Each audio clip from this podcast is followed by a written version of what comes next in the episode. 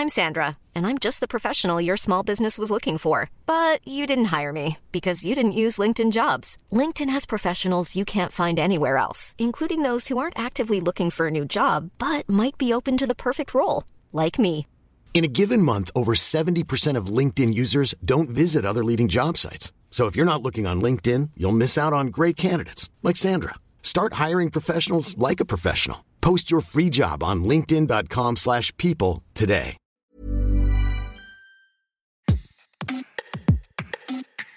La loi pour le mariage pour tous, euh, c'est selon moi une avancée dans l'égalité des droits dans un pays où la tolérance était déjà plus grande, malgré la présence de personnes réticentes, voire violentes, à l'égard des droits de la communauté homosexuelle.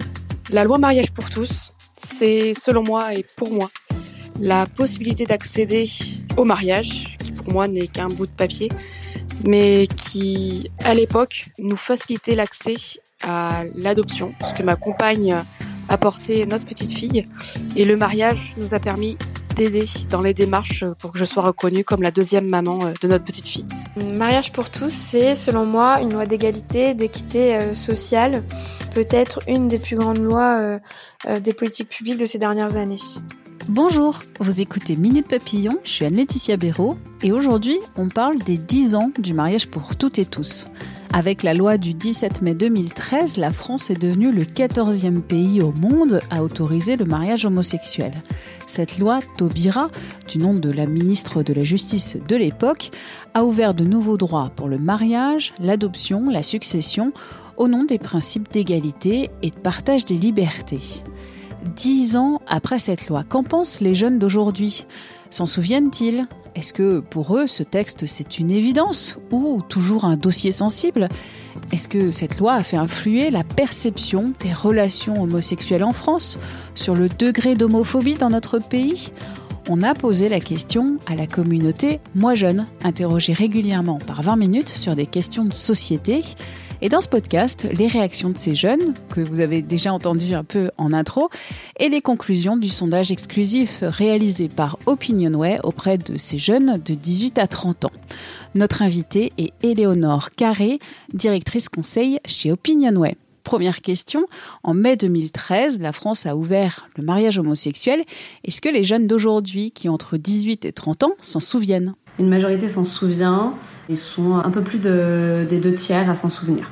C'est déjà un beau souvenir parce qu'on a quand même, euh, quand on avait été faire la marche euh, pour soutenir le mariage pour tous, il y avait eu quelque chose d'assez beau et d'assez joyeux et j'ai vraiment cette image d'une manif extraordinaire où on avait énormément ri et passé un moment super. Quelle est la perception de ces jeunes vis-à-vis de la loi sur le mariage pour toutes et tous? Cette loi, majoritairement, elle est perçue comme étant une évidence, même si tous ne s'accordent pas là-dessus, mais surtout parce qu'ils comprennent pourquoi ça n'a pas toujours été une évidence, parce qu'ils comprennent les limites qui existaient, plus qu'un positionnement personnel qui s'oppose au principe du mariage pour tous. Mais on a quand même une poignée de jeunes qui continuent de nous dire qu'ils sont mal à l'aise vis-à-vis de cette loi du mariage pour tous. Ils sont peu nombreux, hein, on n'en a que 10% environ.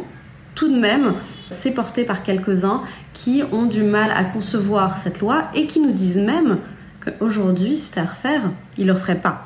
Ils seraient contre. La loi mariage pour tous est selon moi pas nécessaire et pour moi, le mariage pour tous est plus l'histoire d'un homme et d'une femme.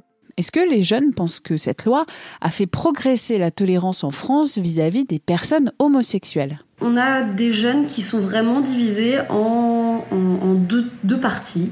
D'un côté, on a environ 50% qui nous dit que oui, ça a fait progresser les choses, que euh, la tolérance a progressé et que c'est appréciable, que c'est une bonne chose et que c'est dans ce sens que ça doit aller. Et de l'autre, presque autant, qui nous disent que ça n'a finalement eu que peu, voire pas d'impact. C'est très divisé. On observe vraiment que ça n'a pas forcément de lien avec euh, l'orientation sexuelle des répondants. Finalement, c'est très partagé et ça, ça montre en fait à quel point il y a aussi une forme de désillusion de l'acceptation de la société vis-à-vis euh, de l'homosexualité aujourd'hui et des différents courants d'orientation euh, sexuelle. Cette reconnaissance, elle met en lumière euh, et encourage à accepter euh, dans notre société l'existence de l'amour entre deux personnes du même sexe, tout simplement. On enlève l'image du couple dit traditionnel pour justement institutionnaliser bah, entre guillemets cette nouvelle forme de couple. Ça fait trois ans à peu près que je suis en France, je viens du Liban. Et là-bas, l'homosexualité elle-même est techniquement illégale.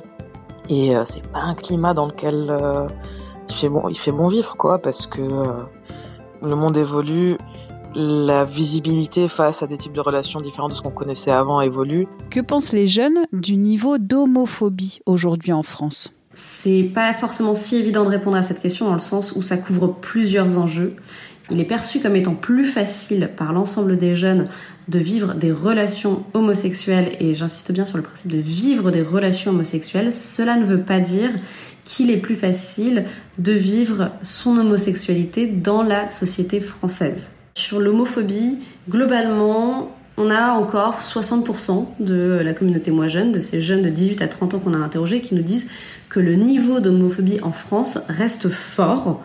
Et c'est partagé par tous, mais ce sont euh, les premiers concernés, ceux qui se déclarent homosexuels ou en tout cas pas hétérosexuels exclusivement, qui euh, peuvent avoir d'autres euh, orientations sexuelles, qui vont nous dire le plus qu'ils ressentent cette forme d'homophobie importante, voire très importante.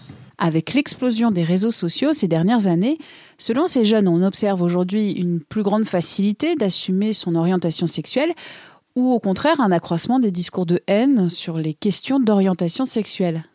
Alors justement, je pense que c'est avec euh, ces résultats vis-à-vis des réseaux sociaux et de l'explosion des réseaux sociaux qu'on voit le plus cette polarisation finalement qu'il peut exister dans la perception euh, qu'ont les jeunes de des progrès ou en tout cas des progrès en termes de tolérance vis-à-vis de l'homosexualité et du mariage pour tous, mais plus globalement en tout cas de l'acceptation des différentes orientations sexuelles. Puisque majoritairement ce qu'on voit, c'est qu'on a 64% des jeunes qui nous disent que grâce à cette explosion des réseaux sociaux ces dernières années, on a bien une plus grande diversité dans la représentation des orientations sexuelles autres que l'hétérosexualité. On en a aussi 55% qui vont nous parler d'une plus grande facilité pour les jeunes d'assumer leur orientation sexuelle, quelle qu'elle soit. Donc finalement, des comportements plutôt positifs, qui sont des soutiens à la tolérance et qui montrent que la société, en tout cas, accepte de mieux en mieux tout ce qui n'est pas euh, complètement hétéronormé.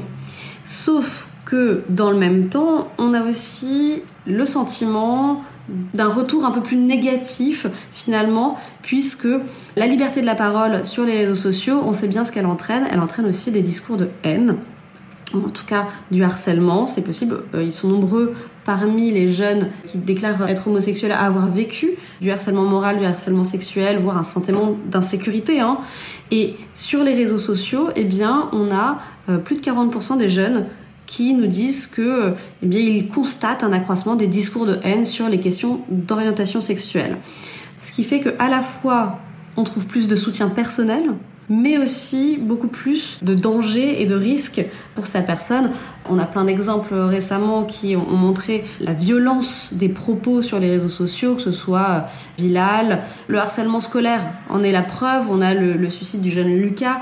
On a vraiment autant de phénomènes qui peuvent aller dans le bon sens que dans le mauvais sens. Donc c'est très partagé. La loi mariage pour tous, c'est selon moi un tournant dans l'histoire de notre société. Euh, maintenant, est-ce que ça a amélioré euh, vraiment la condition des homosexuels en France En tout cas, euh, cela prête à débat.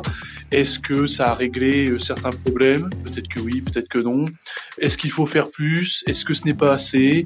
Chacun a le droit de coexister euh, pacifiquement, dans la joie dans ce pays. C'est à la fois une bouffée d'air frais progressiste dans le pays, mais en même temps une augmentation des violences euh, et euh, des manifestations de haine. Pour moi, le mariage pour tous, c'est une évidence. L'amour, c'est comme euh, la connerie, ça n'a pas de sexe. Dix ans après la loi sur le mariage pour toutes et tous, 20 minutes consacre une série d'articles, de vidéos, ce podcast autour de cet anniversaire. Retrouvez tous nos formats sur 20minutes.fr. Merci d'avoir écouté cet épisode de Minute Papillon, un podcast d'Anne-Laetitia Béraud pour 20 minutes. S'il vous a plu, n'hésitez pas à en parler autour de vous, à le partager sur les réseaux sociaux. Abonnez-vous gratuitement sur votre plateforme, votre appli d'écoute préférée comme Apple Podcast, Spotify, Castbox. À très vite et d'ici la bonne écoute des podcasts de 20 minutes comme Tout s'explique.